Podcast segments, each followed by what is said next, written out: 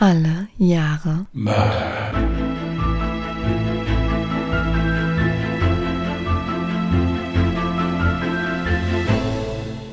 Herzlich willkommen bei Alle Jahre Mörder, der True Crime Podcast mit Christian, hallo.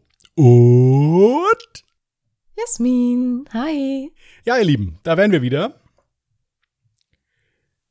Jetzt drängt sich so ein bisschen der Verdacht auf, dass ich Jasmin alles nachmache, weil ich mich irgendwie bei meinem heutigen Fall auch nicht so ganz kurz fassen konnte, wie ich das eigentlich vorhatte. Ich saß da gestern und schrieb und schrieb und schrieb und, und, und sie haben ihn ständig nicht gefasst. Also es ging alles weiter. Und deswegen ist es auch ein bisschen länger geworden, aber ist nicht schlimm. Es, es ist hoffentlich halbwegs überblickbar. Mhm. Jasmin hat eben mit Schrecken festgestellt, dass sie das letzte Mal vergessen hat, die sozialen Medien zu erwähnen Richtig. und die dazugehörigen Adressen. ja. Mir ist es aufgefallen, aber auch erst hinterher. Also es könnte sein, dass wir jetzt signifikant eingebrochen sind bei Instagram und so weiter. Nee, pappelapapp. Ja, der Grund, warum ich das immer ganz gerne erwähne, ist der, dass wir ja jeden Sonntag auch ein Bild zu unserem Fall posten. Und manchmal ist es ja wirklich ganz interessant, da nochmal Bilder vor Augen zu haben zu dem Fall. In dem letzten Fall von John List hatte ich zum Beispiel ein Foto hochgeladen von der Büste, die angefertigt wurde, und von John List zu der Zeit, wo er festgenommen wurde. Und ich fand es total spannend zu sehen, dass die Büste ihm wirklich sehr ähnlich sah, trotz dessen, dass so viele Jahre dazwischen gelegen haben. Und damit wir auch dieses Mal nicht vergessen, unsere Social-Media-Kanäle zu erwähnen und unsere Zuhörerinnen und Zuhörer auch die Fotos dazu sehen können, werde ich euch jetzt verraten, wo ihr uns auf Instagram findet, und zwar unter Mörder mit OE geschrieben, auf Twitter unter Morde. Und wenn ihr Fragen oder Anregungen zu dem Fall oder generell zu einem Podcast habt, könnt ihr uns auch gerne eine E-Mail senden an contact@allejahremörder.de, auch mit OE geschrieben. Ich diesen Begriff Büste, ich habe ja bestimmt drei bis fünfmal Bürste gelesen. Da ich gedacht, was wird die jetzt mit einer Bürste wollen? Aber gut, ja. Das, äh, Kennst du nicht die Okay. Bürste, in der man das Gesicht des Täters erkennen kann? ich, also ich, ja, wenn man so schnell drüber liest, so kann das ja mal passieren. Obwohl, der Anblick meiner Bürste könnte gerade auch schrecklich aussehen. Ja, das posten wir dann nächste Woche im Verlauf der Woche mal bei Instagram. Da könnt ihr euch dann gerne zu äußern. Die Adressen so der sozialen Medien habt ihr ja jetzt gehört. Wer also Jasmins Bürste sehen möchte, sollte da dringend jetzt einen Sub dalassen. Ja. Ich kann auch verstehen, wenn Mitte der Woche kein Foto von der Bürste kommt, dass ihr dann den Sub wieder zurückzieht. Ich persönlich würde es machen. Ja. So, also. Was für Zap eigentlich? Ja, ich weiß, ich bin schon im Twitch-Modus. Alles gut. Also den Follow. Gut. Ja, ist ja auch egal. Dann würde ich den Follow alles zurückziehen, quasi alles. äh, Ja. Bürste sonst bye bye. Quasi. Übrigens meinte ich das jetzt nur wegen meiner roten Haare. Ja, das sieht dann immer aus wie so ein kleiner Tatort bei mir. Aber Ja, das werden die ja dann sehen. Mitte nächster Woche. die Zuhörerinnen und Zuhörer jetzt zu Hause denken sich, was geht bei der auf dem Kopf ab? Ja, ja. Und danach zeigst du dann noch, dass da auch noch ein paar Haare auf dem Kopf. Also, Aber wirklich nur noch ein paar. Man wird älter. ja, wem sagst du das? So. Soll ich mal anfangen, weil wir haben, wie gesagt, ein kleines bisschen was vor uns. Sehr gerne. Okay, dann lassen wir mal wieder ein kleines bisschen Ruhe einkehren. Ich hatte 1990 gezogen und ich erzähle euch jetzt von Charles Albright, dem Eyeball Killer. Charles Frederick Albright wurde am 10. August 1933 in Amarillo, Texas geboren. Er wuchs dort in einem Waisenhaus auf. Im Alter von zwei Jahren wurde er dann von Fred und Dell Albright adoptiert. Dell Albright war eine Grundschullehrerin. Sie begann schon früh, den kleinen Charles zu fordern oder wie sie es sicher definiert hätte, zu fördern. Das Kind wurde mit enormer Strenge erzogen und Disziplin stand an oberster Stelle. Was sich Dell dabei nie anmerken ließ, war, dass sie Charles über alle Maßen liebte und eigentlich nur das Beste für ihn wollte. Hierbei neigte sie aber allerdings häufig zu Übertreibungen. So wurde von Bekannten der Familie berichtet, dass Charles sich mehrfach am Tag umziehen musste, um zum einen nicht in schmutzigen Klamotten herumzulaufen und zum anderen aus Schutz vor Infektionen. Charles wuchs in eher bescheidenen Verhältnissen auf. Und vielleicht aus diesem Grund legte speziell seine Mutter großen Wert auf seine Ausbildung. Dies war ihrer Meinung nach wichtig, da Charles ein hoher IQ bescheinigt wurde. Dies führte in Kombination mit dem Privatunterricht, den er außerhalb der Schule von seiner Mutter erhielt, dazu, dass Charles bis zu seinem Abschluss an der Highschool zwei Jahrgänge überspringen konnte. Der Abschluss war allerdings leider deutlich unter den Erwartungen von Charles Eltern und seinen Lehrern. Denn der mittlerweile in die Pubertät gekommene Junge geriet immer mehr auf die schiefe Bahn und begann sich gegen sein behütetes und fremdbestimmtes Leben zu wehren. Er beginnt zu stehlen. Zuerst war es nur das Pausenbrot seiner Mitschüler, aber dann wurden es Füller, Schulsachen und dann später Geld. Mit 13 Jahren wurde er zum ersten Mal wegen Körperverletzung festgenommen, weil er einen Mitschüler ohne erkennbaren Grund brutal zusammengeschlagen hatte. Kurze Zeit später der nächste Vorfall. Charles wurde mit einer Prostituierten erwischt.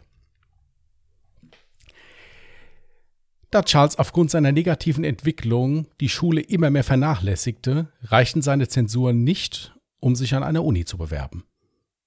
Um diesen Missstand auszugleichen, fälschte Charles seine Zeugnisse, um somit einen Platz an der North Texas State University zu bekommen. Im Alter von 16 Jahren wurde er aber erneut von der Polizei festgenommen, weil er Geld aus einer Ladenkasse gestohlen hatte. Grund genug für die Beamten, sein Zimmer zu durchsuchen. Sie entdeckten zwei Pistolen und ein Gewehr. Charles besaß für keine dieser Waffen einen Nachweis über den Erwerb oder gar einen Waffenschein. Seine Mutter versuchte alles, um seine Bestrafung abzuwenden, aber ohne Erfolg. Charles wurde zu einem Jahr Gefängnis verurteilt. Dies schien auf den ersten Blick Wirkung zu zeigen. Denn nach seiner Haftentlassung machte Charles in Arkansas eine Ausbildung zum Lehrer. Er war in verschiedenen Vereinen aktiv und bei Mitstudenten und Lehrern recht beliebt. Wobei sich auch aus Reihen der Studenten immer wieder die Rückmeldung fand, dass Charles passionierter Lügner und Blender gewesen sei. So fälschte er weiterhin Zensuren in den Fächern, die ihm nicht leicht von der Hand gingen, und wenn er etwas haben wollte, war an Rücksichtslosigkeit nicht zu übertreffen. Ein Vorfall rief sogar die Polizei auf den Plan. Als sich nämlich Charles Kumpel und Mitbewohner von seiner damaligen Freundin trennte und all ihre Bilder in den Müll warf, holte Charles diese wieder hervor. Als sein Kumpel dann frisch verliebt die Fotos seiner neuen Flamme in dem gemeinsamen Zimmer aufhing, schnitt Charles aus den Fotos seiner Ex die Augen heraus und überklebte die Fotos der aktuellen Freundin damit. Hierfür erhielt er eine letzte Ermahnung, durfte aber an der Universität bleiben. Da aber kurze Zeit später in seinem Zimmer erneut Diebesgut gefunden wurde, war Charles Zeit an der Universität vorzeitig beendet. Von Reue keine Spur. Charles brachte sogar seine damalige Freundin dazu, den Schlüssel vom Sekretariat der Uni zu stehlen, um somit Zugang zu seinen Studienakten zu erhalten. Hier fälschte er wieder einige Dokumente, die seiner Meinung nach entscheidend waren, um später einen guten Job zu bekommen. Nach seiner Zeit an der Uni heiratete Charles seine damalige Freundin und bekam mit ihr sogar eine Tochter. Die Familie führte ein relativ normales Leben. Charles Frau arbeitete als Lehrerin. Er hielt sich jedoch nie lange in einem Job. Von Schreiner bis Lagerarbeiter, über Friseur und Künstler, ja sogar als Stierkämpfer versuchte Charles Albright Geld zu verdienen. Aber alles ohne Bestand. Zwar erledigte er die an ihn gestellten Aufgaben immer gut, aber er konnte sich nicht richtig für einen Job begeistern. Vielmehr setzte er seine Energie dafür ein, um sich weiterhin durch den Alltag zu betrügen. Mit seinem gefälschten Zeugnis ergaunerte er sich einen Job als Lehrer an der Crandall High School in Dallas. Er unterrichtete Biologie und trainierte das Footballteam der Schule. Er war als Lehrer sogar recht beliebt und galt als kompetent. Und wenn es mal eng wurde, war Charles ein Meister darin, sich aus nahezu allen unangenehmen Lagen herauszulügen. Wenn man ihn dann mal bei einem Schwindel ertappte, kam er mit einer Bewährungsstrafe davon. Allerdings konnte dies nicht ewig gut gehen. 1965 trennte sich seine Ehefrau von ihm. Und als er dann wenig später bei einem Diebstahl in einem Baumarkt verhaftet wurde, bekam Charles zwei Jahre Haft aufgebrummt. Allerdings hatte er auch hier wieder Glück und wurde nach sechs Monaten zur Bewährung entlassen. Dies bestärkte ihn nur noch mehr in seiner Auffassung, dass er aufgrund seines seriösen Auftretens aus nahezu allen brenzligen Situationen herauskommen könnte. Er setzte nun viel Energie daran, sein Auftreten und seinen Stand in der Gesellschaft noch mehr zu verbessern. Sei es durch regelmäßige Kirchgänge oder ehrenamtliche Tätigkeiten in der Gemeinde. Jedoch konnte sein seriöses Auftreten ihn nicht vor allem bewahren. Denn als er 1981 ein neunjähriges Mädchen sexuell belästigte, wurde er angezeigt. Jedoch bekannte er sich hierfür bei Gericht schuldig und bekam wieder nur eine Bewährungsstrafe. Sein Auftreten hatte ihn einmal mehr vor Schlimmerem bewahrt. Da er aber nun als Sexualstraftäter registriert war, bekam Charles mehr und mehr Probleme, sich in die Gesellschaft wieder einzugliedern. Da er keine Frauen kennenlernte, brachte er einen Großteil seines Erbes bei Prostituierten durch. Beide Adoptiveltern waren 1981 verstorben. 1985 lernte Charles seine Lebensgefährtin Dixie kennen. Sie erlag schnell seinem Charme, und so schaffte es Charles, dass sie als Lehrerin Vollzeit arbeiten ging und ihn versorgte. Wenn dann mal die Rede darauf kam, wieso er keinen Job annehmen würde, log sich Charles mit viel Charme und Geschick aus der Affäre. Doch seine schlimmsten Taten sollten einige Jahre später die USA erschüttern. Am 13. Dezember 1990 fanden Schulkinder die Leiche der 33-jährigen Mary Lou Pratt, die im Stadtteil Oak Cliff als Straßenprostituierte arbeitete. Der Stadtteil war für seinen Rotlichtbezirk und den mittlerweile außer Kontrolle geratenen Drogenhandel bekannt. Die einstigen Bewohner hatten das Viertel längst verlassen und in den zurückgebliebenen Häusern hatten sich Obdachlose und Junkies einquartiert. Der Täter hatte die Leiche von Mary Pratt in den frühen Morgenstunden mitten auf die Straße eines Wohnviertels im südlichen Dallas gelegt. Mary Pratt war bis auf ein hochgeschobenes T-Shirt nackt. Sie wurde durch einen Schuss in den Hinterkopf aus einer 44er Magnum praktisch hingerichtet. Doch als wäre die Tat noch nicht grausam genug gewesen, hatte sich der Mörder noch ein höchst makabres Andenken an seine brutale Tat mitgenommen. Ihr wurden beide Augäpfel mit geradezu chirurgischer Präzision herausgenommen. Diese waren nach der Tat weder am Tatort noch im Umkreis auffindbar. Der Täter muss sie mitgenommen haben. Die Polizei nahm die Ermittlungen auf und es wurde versucht, ein Täterprofil zu erstellen. Hiermit taten sich die Ermittler allerdings unheimlich schwer. Einen solchen Fall hat es in der Geschichte der USA noch nie gegeben. Es wurden Profiler und Psychologen zu Rate gezogen. Diese versuchten anhand des Tathergangs und der Spuren ein Profil zu erstellen und somit den Täterkreis wenigstens etwas einzuschränken. Einige waren sich sicher darin, dass es sich um einen männlichen Täter mittleren Alters mit anatomischen Kenntnissen, die über die Allgemeinbildung hinausgehen, handeln muss. Vielleicht ein Arzt, Metzger oder Jäger. Die Ermittlungen wurden allerdings aufgrund fehlender Zeugen erschwert. Denn in dem Bezirk, wo die Leiche gefunden wurde, war es nicht üblich, mit der Polizei zusammenzuarbeiten. Am 10. Februar 1991 tauchte eine weitere Frauenleiche auf. Die Fundstelle war im gleichen Bezirk wie die Leiche von Mary Pratt. Bei der Toten handelte es sich um die 27-jährige Susan Patterson. Sie arbeitet ebenfalls als Prostituierte. Und es gab noch mehr Übereinstimmungen. Die Leiche war bis auf ein hochgezogenes Shirt komplett entkleidet und da sich die Gerichtsmediziner vor Ort an den ersten Fall erinnerten, überprüften sie gleich die Augenpartie der Toten. Und auch bei ihr waren beide Augäpfel sauber amputiert worden. Ein Unterschied zum vorherigen Mord gab es allerdings. Zwar wurde auch diese Frau mit einem Schuss aus einer 44er Magnum in den Hinterkopf getötet, allerdings schoss der Täter noch zwei weitere Mal in den Oberkörper seines Opfers. Jeder dieser Schüsse wäre sofort tödlich gewesen. Der Täter muss während seiner Tat eine enorme Wut verspürt haben. Und wieder hatte offenbar niemand etwas gesehen oder gehört. Die Leiche wurde zur weiteren Untersuchung in die Gerichtsmedizin gebracht. Hier fanden die Mediziner heraus, dass die Augäpfel mit einem sogenannten Schablonenmesser entfernt wurden. Dies konnten sie anhand der Schnittkanten in der Augenhöhle feststellen. Ein solches Schablonenmesser wird gerne von Bastlern oder Grafikern verwendet, um zum Beispiel Papierschablonen sauber auszuschneiden. Sicher waren sich die Ermittler aber nun in einer Sache. Es handelt sich hierbei um einen Serienkiller Und er wird es wieder tun. Kurz darauf, am 18. März 1991, meldeten Lehrer einer Grundschule einen dritten Leichenfund. Unmittelbar vor der Schule lag die Leiche einer jungen Frau, und auch bei ihr waren beide Augäpfel entfernt worden. Auch sie wurde mit einem Revolver Kaliber 44 Magnum erschossen. Jedoch fanden die Ermittler einige Abweichungen zu den vorherigen Taten des Mörders, den die Presse mittlerweile als den Eyeball Killer bezeichnete. Als erstes fiel den Ermittlern auf, dass es sich bei dem Opfer, der 41-jährigen Shirley Williams, um eine Afroamerikanerin handelte und sie dem Gewerbe der Prostitution nur gelegentlich nachging.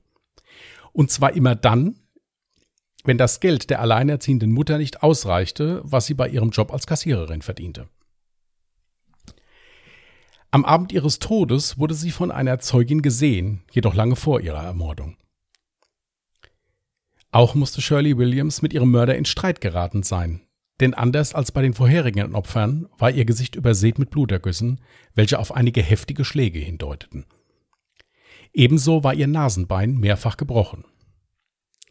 Was bei den Ermittlern ebenfalls auffiel, war, dass der Täter nicht wie bei seinen vorherigen Opfern sein Opfer durch einen aufgesetzten Schuss in den Hinterkopf tötete, sondern diesmal seinem wehrlosen Opfer frontal in die Stirn geschossen hatte. Shirley konnte ihren Mörder also sehen und er die Angst in ihren Augen.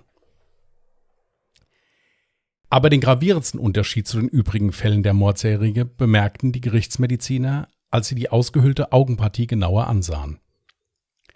Zuvor war der Serienmörder bei der Entfernung der Augäpfel fachkundig vorgegangen.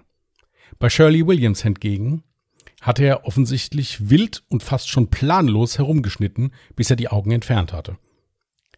Sogar die Klingenspitze des Schablonenmessers war abgebrochen und steckte im Jochbein seines Opfers. Der Täter muss entweder in großer Eile oder rasend vor Wut oder Erregung gewesen sein. Oder hatten es die Ermittler gar mit einem Trittbrettfahrer zu tun?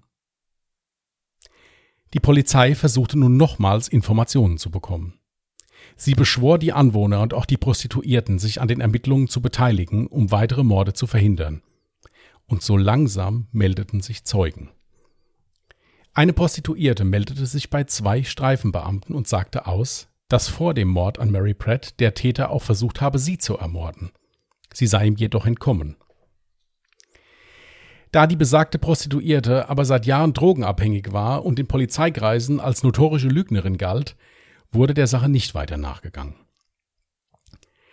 Nach dem dritten Mord meldeten sich zwei Prostituierte bei der Polizei und führten sie an den vermeintlichen Tatort. Hier konnte die Polizei einige Beweise sichern. Beweise, die im späteren Verfahren noch eine wichtige Rolle spielen werden.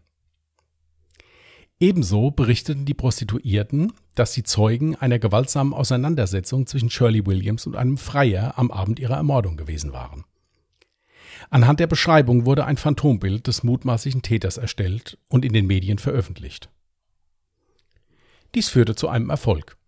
Unmittelbar nach der Veröffentlichung meldete sich eine Frau telefonisch bei der Polizei und gab an, auf dem Phantombild Charles Albright wiederzuerkennen. Ebenso erwähnte die Anruferin, dass der Besagte über abnorme sexuelle Vorlieben verfüge, einen enormen Kontrollzwang habe und auch vor Stalking nicht Halt machen würde. Die Ermittler überprüfen Charles Albright und schließen schnell auf den Eintrag, dass er ein vorbestrafter Sexualstraftäter ist. Auch in dem Rotlichtbezirk, wo die Leichen gefunden wurden, war er kein Unbekannter. Den entscheidenden Hinweis erhielten die Ermittler allerdings in einem Gespräch mit Albrights Bewährungshelfer. Dieser sagte aus, dass Albright ihm in einem Gespräch davon erzählt habe, dass sein Vater ihn als Kind mit auf die Jagd genommen habe. Er durfte sogar selbst mit einer Pistole kleinere Tiere erlegen. Diese nahm er mit nach Hause und entwickelte ein enormes Interesse am Ausstopfen dieser Tiere. Auch hierbei förderte ihn natürlich seine Mutter, da sie auch dies als künstlerisch und kreativ ansah. Charles perfektionierte sein Können über die Zeit immer mehr und wurde ein wahrer Meister der Präparatur von Tieren. Lediglich eine Sache dämpfte seine Begeisterung nach getaner Arbeit. Seine Mutter war zu geizig, um ihm Glasaugen für die ausgestopften Tiere zu kaufen. Als Augen musste er Knöpfe verwenden.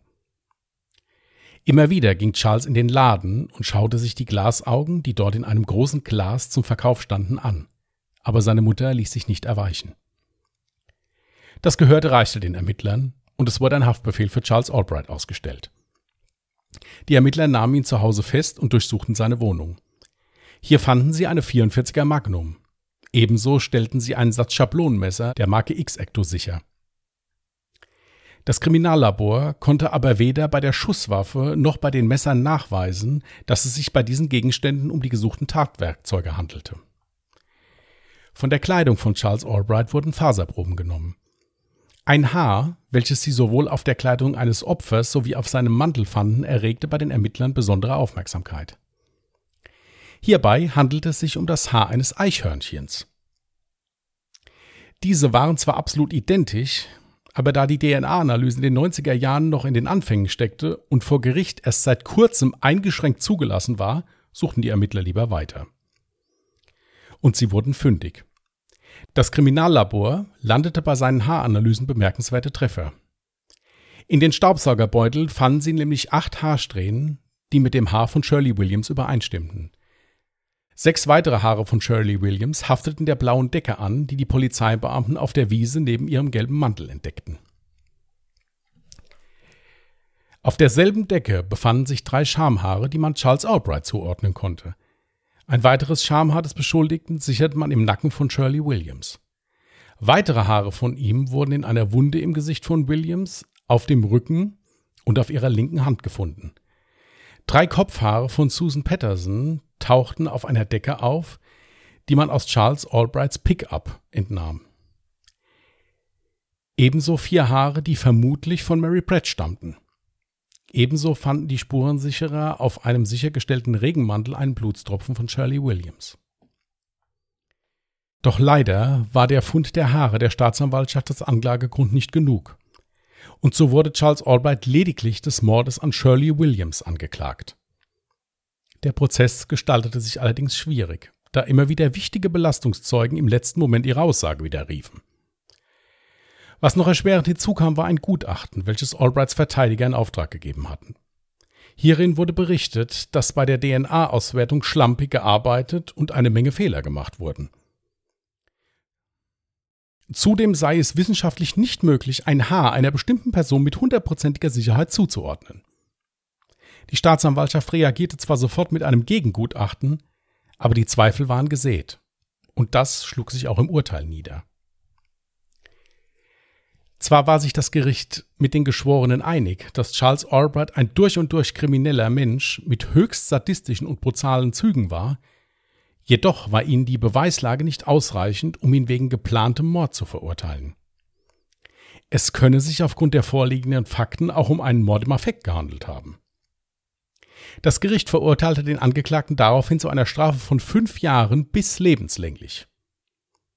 Dies soll heißen, dass Albright nach fünf Jahren erstmals den Antrag auf Entlassung stellen konnte. Und bei Ablehnung dann in festgelegten Zeitabständen fortlaufend immer wieder. Dies tat er auch. Aber keiner seiner Anträge wurde bewilligt. Und so starb Charles Albright am 22. August 2020 in einem Gefängniskrankenhaus in Lubbock, Texas. Die Morde an Mary Pratt und Susan Patterson gelten bis heute als ungeklärt. Weder die Augen noch die eigentliche Tatwaffe wurde je gefunden. Während seiner Haft gab Charles Albright im Rahmen einer Dokumentation ein Interview im Gefängnis. Hier bekannte er sich zu seiner Faszination für Augen, meinte jedoch, dass ihn das noch lange nicht zum Killer mache. Die Taten stritt er bis zu seinem Tod vehement ab und verweigerte die Zusammenarbeit bei der Aufklärung. Mal wieder ein sehr interessanter Fall, bei dem der wahrscheinliche Täter die Tat an sich bis zum letzten Moment abgestritten hat. Im Normalfall könnte ich jetzt tatsächlich damit argumentieren, vielleicht war er es wirklich nicht. Natürlich wurden Haare auf den Opfern gefunden und auch bei ihm jetzt beispielsweise die Haare von einem Eichhörnchen oder so. Er hat ja wahrscheinlich niemals abgestritten, dass er mit den Prostituierten Kontakt hatte und auf die Art und Weise eben die Haare oder auch die Schamhaare dann dementsprechend gefunden werden konnten. Theoretisch. Also ich habe zwei relativ große Quellen zu diesem Fall gefunden, wo das wirklich mhm. also minutiös aufgegliedert war alles. Mhm. Es ist also so, dass der im Gerichtsprozess, so wie ich das daraus lese, gar nicht viel gesagt hat. Der hat mhm. seine Verteidiger reden lassen und hat darauf gebaut, mit seinen Verteidigern zusammen, dass diese DNA-Analyse zu dieser Zeit wirklich noch in den Kinderschuhen gesteckt hat. Mhm. Und die haben halt versucht, wo es ging, Zweifel zu streuen.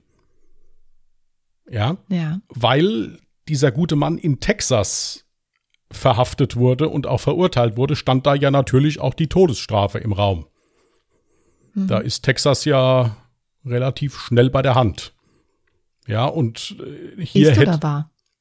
Äh, Texas hat immer noch die Todesstrafe, meines Wissens nach. Echt? Ja, ich kann das okay. jetzt nicht beschwören. Ihr könnt gerne bei Instagram reinschreiben, aber Texas äh, ist da noch, war da die ganze Zeit immer Vorreiter. Ob es jetzt aktuell noch so ist, kann ich mich nicht festlegen. Aber bis letztes Jahr hatten sie sie noch. Da habe ich nämlich durch Zufall einen, Bericht gesehen im Fernsehen. Okay, krass. Und in den 90er Jahren hatten sie es auf jeden Fall noch. Also da mhm. auf jeden Fall. Deswegen war es da die Taktik noch nicht mal zu klären, ob der das war oder nicht. Hier war mehr so die Taktik, seid ihr euch denn sicher, dass der es war? So nach dem Motto. Oder ihr könnt ja gar nicht beweisen, dass er es war, anhand dieser Beweise. Das ist Ein, ja auch richtig. Ja. Natürlich wurden seine DNA-Spuren, Haare etc. sichergestellt, weil er ja, wie gesagt, mit den Prostituierten verkehrt hat. Genau, an den DNA-Spuren wurde das auch nicht festgemacht. Es wurde halt, wie gesagt, an dem Bluttropfen hauptsächlich festgemacht, der an seiner Jacke gefunden wurde. Ah, okay. Und aufgrund des Bluttropfens, das war auch der Grund, warum in Anführungsstrichen jetzt nur der Mord an Shirley Williams angeklagt wurde, weil das konnten sie nachweisen. Selbst wenn er mit den Frauen da nur in Anführungsstrichen Verkehr gehabt hätte, der Bluttropfen, der hat ihm dann mehr oder weniger das Genick mhm. gebrochen. Okay, den Bluttropfen habe ich jetzt tatsächlich ja. gerade mal für kurze Zeit vergessen. Aber wäre ich jetzt der Verteidiger, würde ich damit argumentieren, ja, es wurde ein Bluttropfen sichergestellt, weil mein Mandant sehr ausgefallene Vorlieben hat im Bett. Keine Ahnung. Es wurde ja davon berichtet, dass er ja sehr merkwürdig ausgefallen. Du hast jetzt nicht näher berichtet, was für Wünsche er hatte? Wurde auch nicht näher berichtet. Es äh, wurde zum Beispiel auch in keinem dieser Artikel berichtet, ob er mit den Prostituierten vorher äh, Verkehr hatte. Mhm. Das okay. geht nirgendwo raus hervor, also ich aus den Quellen, die ich jetzt bezogen habe. Mhm. Ich denke, es war so. Die Verteidigung war mit diesem Urteil bei diesem Mann wirklich gut bedient. Mhm weil äh, ich auch einen Absatz in Englisch äh, gelesen hatte von einem der Geschworenen. Die hatten alle keinen Zweifel, dass der das war. Ja. Und ich habe auch ein Interview mit dem gesehen. Es gibt bei, bei YouTube kann man das eingeben, ein Interview mit dem. Mhm. Der ist hochgradig irre. Also das ist wirklich ein höchst manipulativer Mensch. Der hat dermaßen blumig da ein Interview gegeben mit Gestikulieren und äh, allem. Also der ist, wenn du dem aber in die Augen geguckt hast, der ist richtig irre. Der mhm. war 57 Jahre alt, als er das gemacht hat, den ersten Mord. Das ist auch krass. Ich dachte mir so, als du so erzählt hast und erzählt hast, da habe ich so im Kopf gerechnet und dachte so, wie alt war der zu dem Zeitpunkt? Also ich weiß, ich habe halt mega Vorurteile vielleicht oder habe vielleicht eine komplett falsche Denkweise, aber ich denke, es wird vielen Zuhörerinnen und Zuhörern genauso gehen. Wenn ich jetzt an einen, wenn ich richtig gerechnet habe, 57-jährigen Mann denke oder der mir über den Weg läuft, dann sehe ich in diesem Mann erstmal keine Gefahr.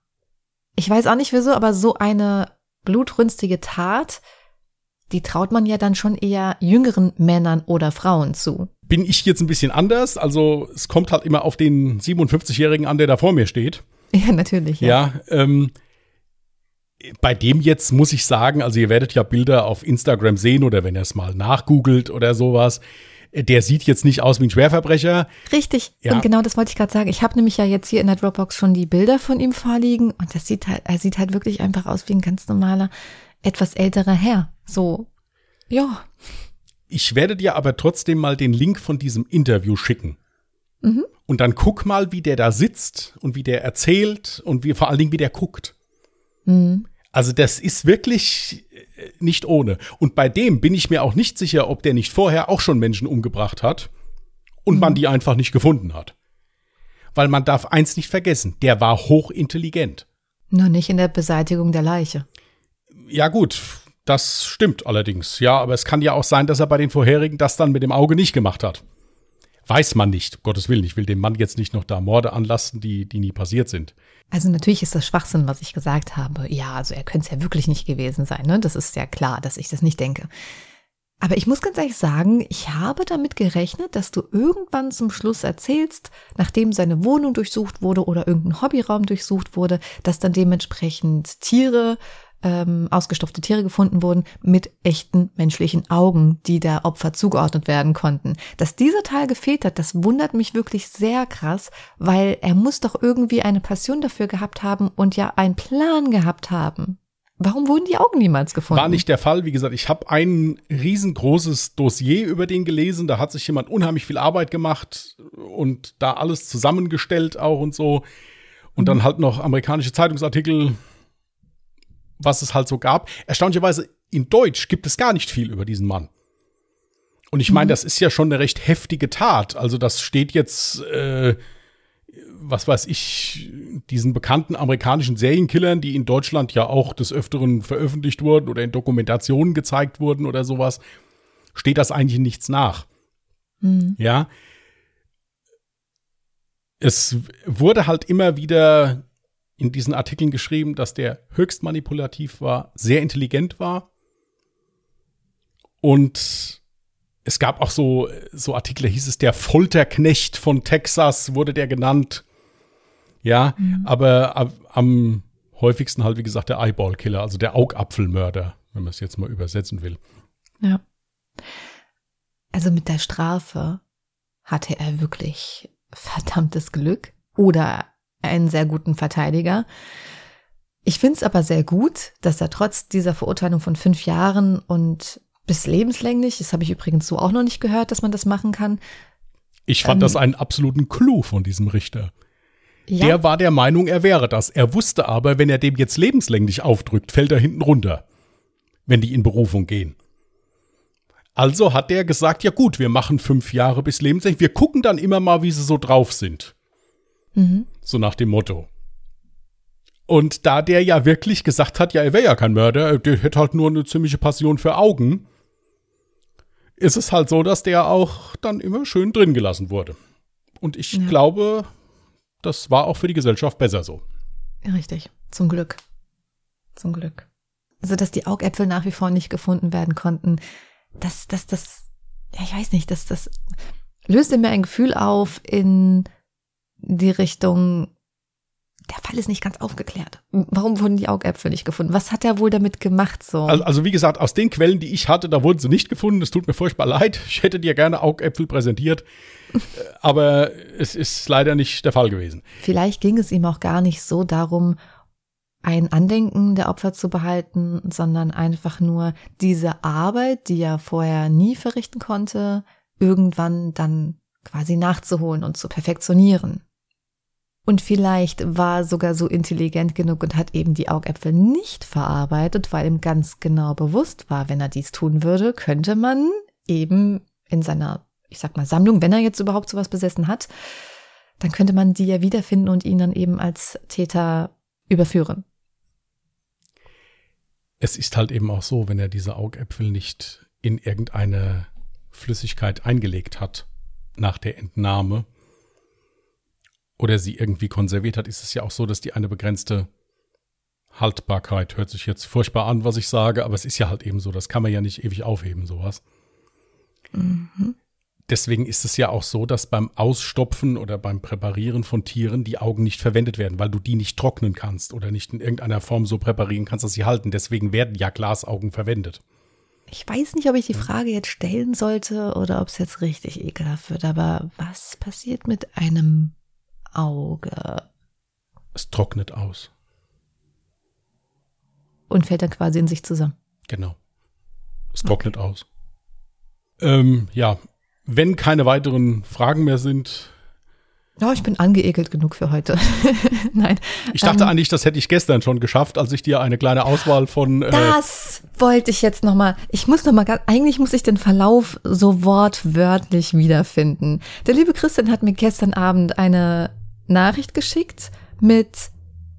Naja, so, ich, ich finde jetzt gerade die Nachricht nicht mehr wieder. Er hat irgendwie sowas geschrieben wie, naja, meinst du, ein Foto der Leiche wäre zu viel ohne Augen. Und dann dachte ich mir so, ah ja, okay, da meinte er, ich muss die Augen wieder wegretuschieren, so wie ich das immer mache. Und ich schrieb daraufhin, ja, weiß ich nicht, müsste ich halt mal sehen. Und er schickte mir halt wirklich einfach äh, hardcore äh, unangekündigt ein Foto eines Opfers wirklich dem die Augäpfel gefehlt haben. Und das war ein ganz, ganz schrecklicher Anblick. Den ersparen wir euch natürlich an der Stelle. Aber ich gehe mal davon aus, dass wenn man Google ganz fleißig benutzt, dann wird man das wahrscheinlich auch leider wiederfinden. Man findet es relativ schnell. Deswegen hatte ich gefragt, ich meine, natürlich gehört es zum Fall, aber ich weiß auch, dass bei weitem nicht jeder das sehen kann. Das muss man sich auch nicht angucken. Ich hätte es Jasmin ja auch nicht geschickt, aber sie sagte halt, sie müsste es sehen. Also ich ja kein, wow. dein Wunsch ist mir ja wie immer Befehl. Oh ja. Mann. Und als sie dann noch schrieb, soll ich die Augen wegretuschieren, habe ich dann geschrieben, nee, das wurde schon erledigt. Was? Nein, das habe ich nicht geschrieben. Du hast, du hast gesagt, wenn du jetzt fragst, ob du die Augen wegretuschieren ja. willst, das wurde schon erledigt. Ja. Nee, also dieses Foto, äh, auch wenn wir jetzt lachen, ich glaube, das ist unsere Art und Weise, Nein. mit dem ganzen Thema umzugehen, weil es ja schon ziemlich mitreißend und grausam ist. Deswegen seht es uns nach, dass wir da ab und zu so ein bisschen Scherze drüber machen. Das ist einfach unsere Art, damit umzugehen und das Ganze zu verarbeiten. Ja, es soll auch wirklich in keinster Weise jetzt respektlos gegenüber den Opfern gemeint sein oder sowas. Nein. Das war einfach so eine makabere Situationskomik, die sich halt leider dadurch ergeben hat, dass wir etwas aneinander vorbeigeschrieben hatten. Ich finde generell, wenn man unseren Verlauf sich mal durchliest, sollte man jetzt keine Menschen zeigen, der nicht weiß, was wir einen True Crime Podcast haben. Also wir haben da schon teilweise sehr interessante Gesprächsverläufe. Ja gut, wir könnten diese Gesprächsverläufe halt auch immer abkürzen, wenn du dann halt auch zwischendurch mal merken würdest, dass ich ja dann recht habe. Aber es dauert halt immer einen Moment, bis ich das dann alles ausgeführt habe und äh, wow. ja. Äh, Nein, Quatsch. Also wenn man das teilweise auch so die E-Mails, die wir uns da hin und her schicken mit irgendwelchen äh, Fallbeschreibungen oder irgendwelchen hm. Fotos oder so, es ist schon bedenklich teilweise. Ja, mein Suchverlauf, da darf man sich auch nicht angucken. Ja, also wie, wie gesagt, wenn mal einem von uns irgendwas Dummes passiert, spätestens wenn sie am PC sind, sind wir schuldig. Auf jeden Fall. Aber äh, weißt du auch eigentlich, dass ich schon in sehr viele Geschlechtskrankheiten zum Beispiel gegoogelt habe? Also wenn man meinen Suchverlauf durchgeht, dann müsste man denken, ich hätte ganz viele Geschlechtskrankheiten. Findest du, das gehört jetzt hier hin? Die ist mir schon mal aufgefallen. Ich meine, du kannst gerne, wenn, wenn dir das hilft, kannst du gerne jetzt da ein bisschen drüber reden. Also, ich bin der Letzte, der dich da jetzt abwirkt. Fall aber zum Beispiel. Der letzte Fall zum Beispiel, da hatte doch die Frau Syphilis. Und dann dachte ich mir so, okay, Moment, ich muss mich nochmal schlau machen, was genau Syphilis ist. Und ist es nicht so, dass der Mann das hätte dann auch bekommen müssen, etc. pp. Das sind dann solche Momente, wo man eine Geschlechtskrankheit googelt. Das heißt, also, ähm, wenn man meinen Suchverlauf einmal sich durchguckt, bis wir davon ausgehen, ich habe ganz viele Geschlechtskrankheiten, plus ich habe definitiv vor, einen Mord zu planen. Oder habe schon bereits einen Mord hinter mir ich bin ja insofern froh, dass du die Geschlechtskrankheiten, wenn du wissen willst, was das ist oder was da abgeht, wenn du sie nur nachgoogelst, ist ja alles in Ordnung. Das ist ja, da bin ich ja schon mal mehr als dankbar. Also insofern behalte das so bei, ist nicht schlimm.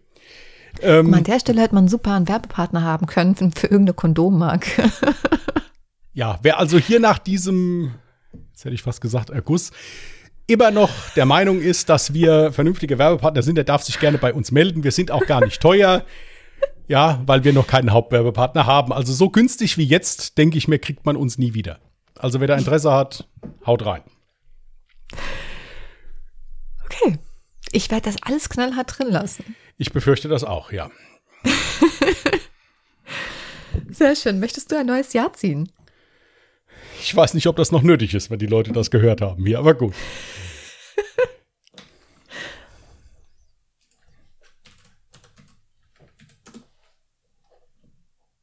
2013. Das Jahr hatten wir tatsächlich auch noch gar nicht. Also jetzt gerade haben wir einen sehr guten Lauf. Das ist aber auch viel zu aktuell für mich eigentlich. Ich bin doch mehr so ein Kind der 90er. Aber gut, ich nehme 2013. Mhm.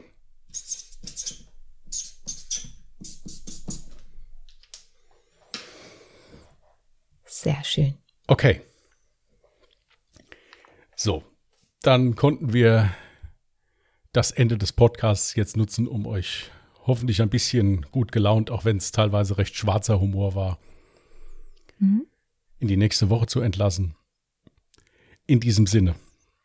Checkt unbedingt nochmal unsere Social Media Kanäle, alles in der Beschreibung verlinkt. Da gibt es übrigens auch wieder neue Fotos. Nächste Woche dann, wie gesagt, von der Bürste.